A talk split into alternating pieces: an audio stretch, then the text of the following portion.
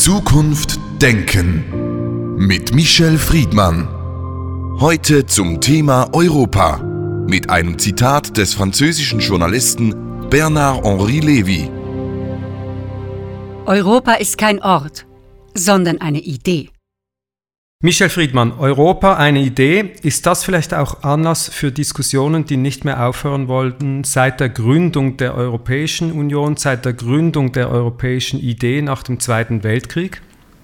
Europa oder die Europäische Union, was ja nicht dasselbe ist, ist einerseits eine Interessen- und andererseits eine Wertegemeinschaft. Und wir erleben äh, dass in den Jahrzehnten sowohl die Interessen als auch die Werte nicht von allen gleich interpretiert werden. Das ist ein permanenter Konflikt und die Europäische Union als Idee ist ein Gegenmodell von Jahrhunderten, wenn nicht zwei Jahrtausenden Nationalismus, Regionalismus auf diesem Kontinent Europa, wo Kriege, Bürgerkriege, Religionskriege Alltag waren und wir versuchen seit 1945 nach dem Zivilisation Zivilisationsbruch der Shoah und des Zweiten Weltkrieges ein Konzept für diesen Kontinent zu erarbeiten, in dem Kooperation statt Konfrontation, in dem die friedliche Auseinandersetzung bei Konflikten statt die gewalttätige im Vordergrund steht.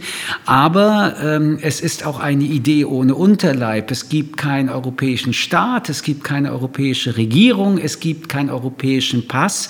Es ist und bleibt eine Idee und äh, das macht diese Idee auch so anfällig, weil sie keine Konkretisierung findet, die den nationalistischen und und nationalen Blick reduziert zu einem neuen Blick, nämlich einer Europäischen Union. Sie haben es angesprochen, Konflikte, Kriege und so weiter. Die europäische Idee basiert auf dem Vernunftsprinzip, das natürlich nach dem Zweiten Weltkrieg in den Vordergrund gerückt ist. Aber vielleicht ist das einfach die Form einer Idee, die nicht mit der Realität übereinstimmen kann, wenn es darum geht, Menschen zu erreichen, die sich halt über Ideen, über Identitäten, über Nationen, über Kulturen und Ethnien definieren. Also die Vernunft ist die Grundvoraussetzung übrigens nicht nur für Europa, dass äh, eine Politik gestaltet werden kann, in der es nicht am Ende Friedhöfe gibt, und zwar überall zur gleichen Zeit. Also gegen die Vernunft ist also nicht nur nichts zu sagen, sondern sie ist Conditio sine qua non für ein vernünftiges Umgehen miteinander bei unterschiedlichen Interessen und einen Ausgleich zu finden. Aber was dazu kommt, ist, diese Europäische Union kommt aus der Kleinstaaterei und teilweise nicht darüber hinaus und aus mehreren großen Staaten wie Deutschland, Frankreich, Italien und Spanien. Und auch da gibt es ganz unterschiedliche kulturelle, aber auch politische und nationale Erinnerungskulturen. Die Europäische Union, ähm, so hat Bundespräsident Roman Herzog einmal gesagt, die europäische Identität bedeutet die Herausbildung eines europäischen Gedächtnisses, Gottes, dass das Gemeinsame an Verantwortung ins Bewusstsein geht. Und diese dieses europäische Gedächtnis existiert nicht, weder im Verhältnis zu den Jahrhunderten der anderen nationalen Gedächtnisse, noch gibt es ein europäisches Gedächtnis, das sich in der Gegenwart wirklich vertieft haben würde. Es gibt jetzt den Euro seit sehr kurzer Zeit. Es gibt so etwas wie Reisefreiheit, so etwas wie Aufenthaltsfreiheit, was zivilisatorisch unglaubliche Erfolge bedeuten. Aber so richtig in das Bewusstsein ist das nicht ein eingegangen, in das Gedächtnis erst recht nicht. Und in der Tat leidet Europa daran, dass man so richtig nicht wirklich weiß, warum braucht man Europa mehr als den eigenen Staat.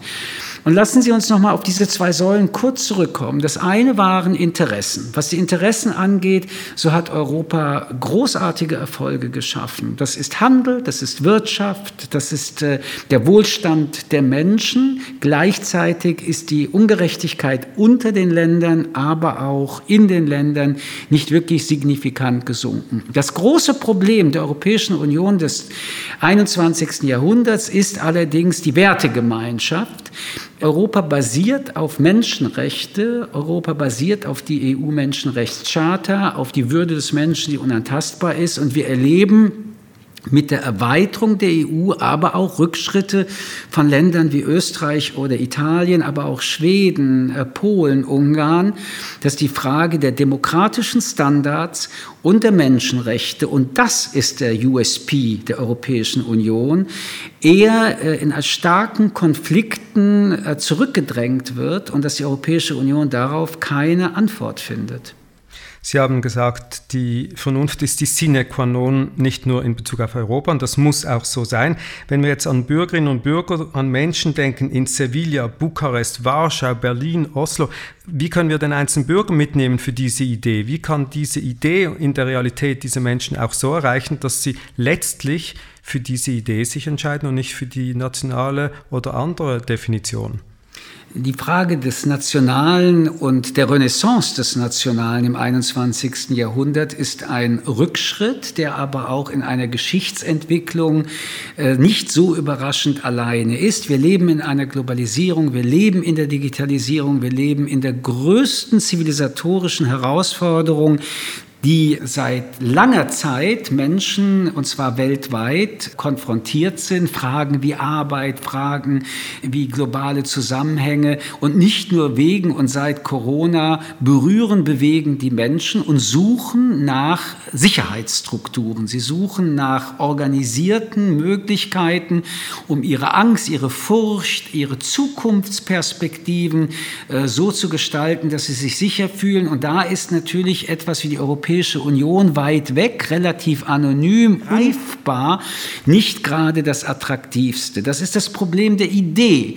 Die erste Stufe ist nach 1945 gestartet worden, erfolgreich. Die Länder sind nicht mehr im Krieg. Und das muss man dann nochmal in aller Deutlichkeit sagen, in einer Zeit, in der beispielsweise auf dem Kontinent Europa in der Ukraine Krieg herrscht. Aber man muss es ja auch sehen, was man jetzt gerade in Belarus erlebt. Und Jean-Claude Juncker hat zu Recht gesagt, wer an Europa zweifelt, sollte öfters Soldatenfriedhöfe besuchen. Das ist nicht nur Vergangenheit und Geschichte. Und trotzdem die zweite Stufe, die wirtschaftliche Zusammenführung, die Reisefreiheit, auch das Studieren können, all diese Dinge sind auch erschöpft im besten Sinne des Wortes. Und ja, es braucht, um die Idee weiter zu konkretisieren, einen neuen Schub, der dieselbe Qualität hat wie den Euro, nämlich dass nationale, souveräne Assets abgegeben werden, ohne dass es äh, perspektivisch erstens nicht mehr das Einstimmigkeitsprinzip gibt. Zweitens, dass das Europäische Parlament eine demokratisch vom Parlament gewählte Regierung ergeben wird. Und drittens, dass wir über einen Bundesstaat Europa nachdenken,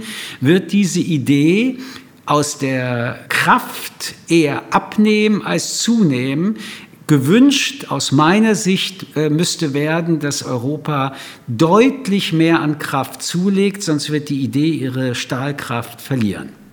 Lassen Sie uns die Idee Europa einmal der Idee von Amerika gegenüberstellen. Gerade in diesen Monaten ist das ja vielleicht noch mal spannender für uns Europäer geworden.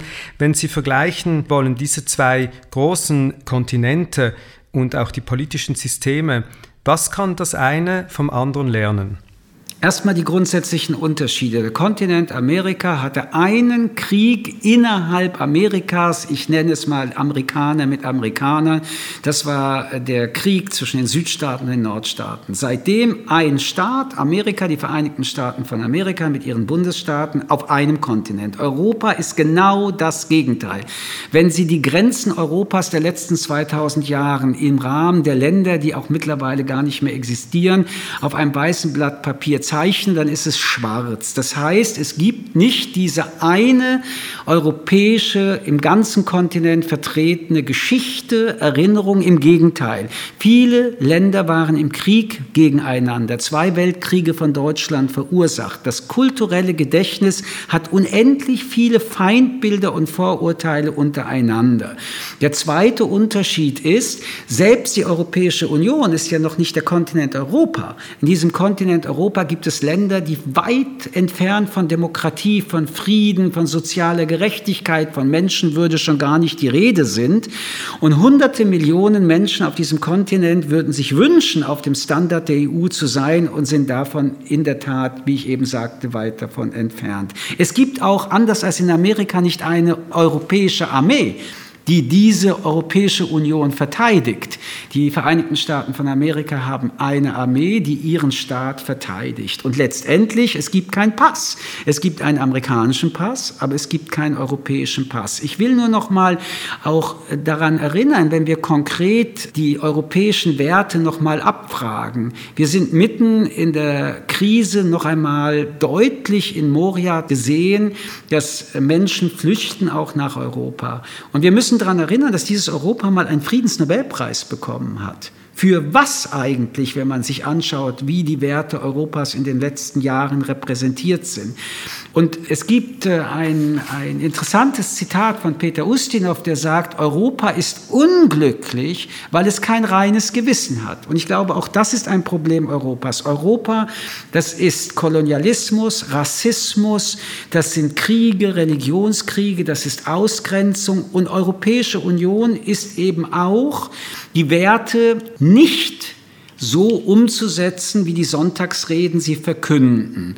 Ähm, nicht nur was die Frage der Menschen, die flüchten angeht. In einigen Ländern Europas wird die Rechtsstaatlichkeit abgebaut. Ungarn, Polen. In einigen Ländern Europas ist der Rassismus mittlerweile ein ähm, in der Sprache der Regierungschefs äh, Bestandteil, der unverzichtbar scheint. Also, der Unterschied zwischen Amerika und Europa ist qualitativ so unvergleichbar zu beschreiben, dass man es gar nicht vergleichen kann.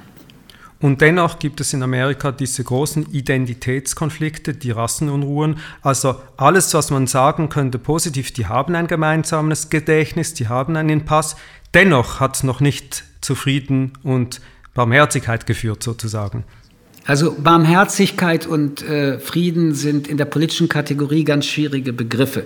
Wenn wir aber das aufgreifen, was Sie gerade gesagt haben, ja, das kann auch gar nicht anders sein, denn auch dort ist ja ein Staat, auch die Vereinigten Staaten von Amerika, erst einmal gegründet worden mit der Vertreibung von Ureinwohnern.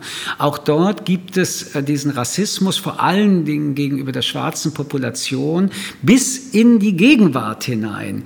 Aber der Unterschied ist, ist, wenn Sie einen Amerikaner fragen, was heißt das für dich, Amerikaner zu sein, kann er das Staatsgebiet eingrenzen. Er kann auch sagen, mit wie vielen Millionen Menschen, die er identifizieren kann, durch den gleichen Pass, seine Identität auch markierbar ist. Er hat Institutionen, die immer wieder repräsentieren, äh, welcher Staat es eigentlich ist, den er meint. Wenn Sie das auf Europa übersetzen, haben Sie ein Kernproblem, das einerseits ein Vorteil ist, nämlich nämlich die unendliche Vielfalt der Kulturen Europas. Gleichzeitig aber auch ein Nachteil, die Kulturen sind nicht überbrückt, sondern sie sind teilweise noch mit großen Gräben unüberwindbar. Und ein letztes, nicht zu unterschätzendes äh, Thema zwischen den beiden Ländern, was sie unterscheidet. Die Amerikaner sprechen alle Englisch. Und wir Europäer sprechen unendlich viele Sprachen. Und das ist, glaube ich, etwas nicht zu unterschätzendes. Um eine gemeinsame Identität zu entwickeln, und zwar nicht nur auf staatlich-politischer Ebene, sondern Menschen untereinander, müssen sie sich verstehen. Sie müssen miteinander kommunizieren können. Sie müssen miteinander reden können. Welche Sprache wäre es denn bitte? Vielleicht die englische Sprache und damit wären wir bei Vincent Churchill, der 1946 in seiner berühmten Rede an der Universität Zürich frühzeitig für das vereinte Europa plädiert hat. Jetzt ist es paradox, diese Urdemokratie, übrigens Alliierte im Zweiten Weltkrieg, sind ausgetreten aus dem Europa und bringen vielleicht das ganze System ins Wanken. Wohin führt dieses Europa ohne England? Ich glaube, dass dieses Europa auch ohne Großbritannien einen wunderbaren Weg und eine wunderbare Zukunft hat.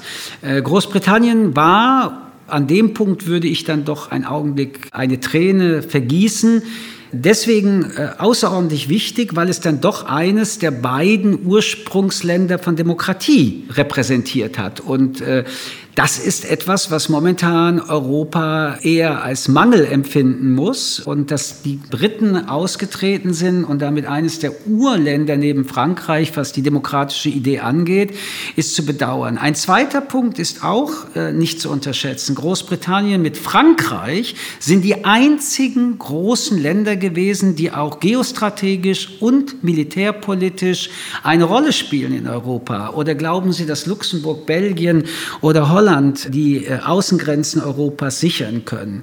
Auf der anderen Seite bleibt es ja auch die Frage der Außenpolitik. Und da sind wir jetzt wieder im Vergleich zu den Vereinigten Staaten von Amerika. Henry Kissinger hat mal gefragt, welche Telefonnummer hat Europa? Das ist jahrzehntelang her. Auch bis heute gibt es keine Telefonnummer, auch wenn wir so eine seltsame Konstruktion eines Außenministers, einer Außenministerin haben, die aber den Titel gar nicht trägt, weil es eben keinen Außenminister und keine Außenpolitik Europas gibt. Es sind immer noch nationale außenpolitische Impulse, die gegeben werden. Wenn wir also es nicht schaffen, die Idee Europas nach vorne zu tragen, wenn wir es nicht aus Interessengründen äh, schaffen, dass nationale Regierungen äh, Wahlen gewinnen, indem sie sagen, wir wollen Autonomie abgeben, weil es im Interesse unseres Landes ist, wenn es eine große Einheit wie die Europäische Union als Player in dieser Welt gibt, dann werden wir mit moralischen Kategorien dieses Europa nicht weiter konstruieren. Man muss nur immer wieder darauf hinweisen, wenn die Europäische Union, es wird eine geben, aber nicht eine dynamische ist, die den Menschenrechten und den äh, Werten, die wir vertreten, mehr entspricht, dann ist die europäische Idee auf einem Friedhof und eines der wichtigsten Weltplayer, die für Menschenrechte, für Demokratie ja auch repräsentativ sind, als Vorbild in der Welt gelten, geht unter. Und das würde bedeuten, dass das Demokratieprinzip an sich ähm, schwächer wird. Das kann keiner wollen, weder in Europa noch außerhalb Europas. Michel Friedmann, vielen Dank für das Gespräch. Gerne. Dankeschön. Zukunft Denken mit Michel Friedmann. Ein Podcast des jüdischen Wochenmagazins Tachles.